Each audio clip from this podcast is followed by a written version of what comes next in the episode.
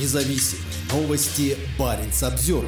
Архангельский университет расширит поддержку бойцов, возвращающихся с полей сражений в Украине. Ректор Архангельского Северного Арктического федерального университета САФУ Елена Кудряшова подписала соглашение с фондом «Защитники Отечества». Теперь воевавшие в Украине военнослужащие могут обратиться в «Защитники Отечества», чтобы учиться в САФУ бесплатно. Стоит отметить, что это стало возможным с сентября 2022 года благодаря закону, который позволяет воевавшим в Украине а также их детям бесплатно учиться в российских вузах. По российскому законодательству военнослужащие и дети военнослужащих, воюющих в Украине, получают образование за счет бюджетных средств. При этом, если у вуза нет бюджетных мест, расходы на их обучение он должен взять на себя. С 22 года мы принимаем на учебу участников СВО и членов их семей. Причем участники СВО поступают по внутренним испытаниям, а дети участников СВО либо вообще без вступительных экзаменов, если родитель погиб, либо тоже при вступительных внутренних испытаниях, если родитель ранен, рассказала ректор САФУ Елена Кудряшова телеканалу «Поморье». Кудряшова также подчеркнула, что в САФУ уже учатся более 50 военнослужащих,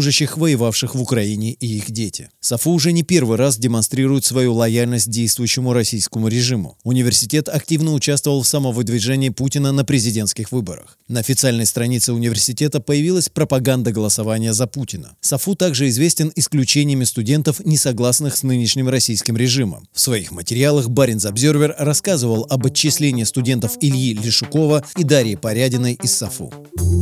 Баринс Обзервер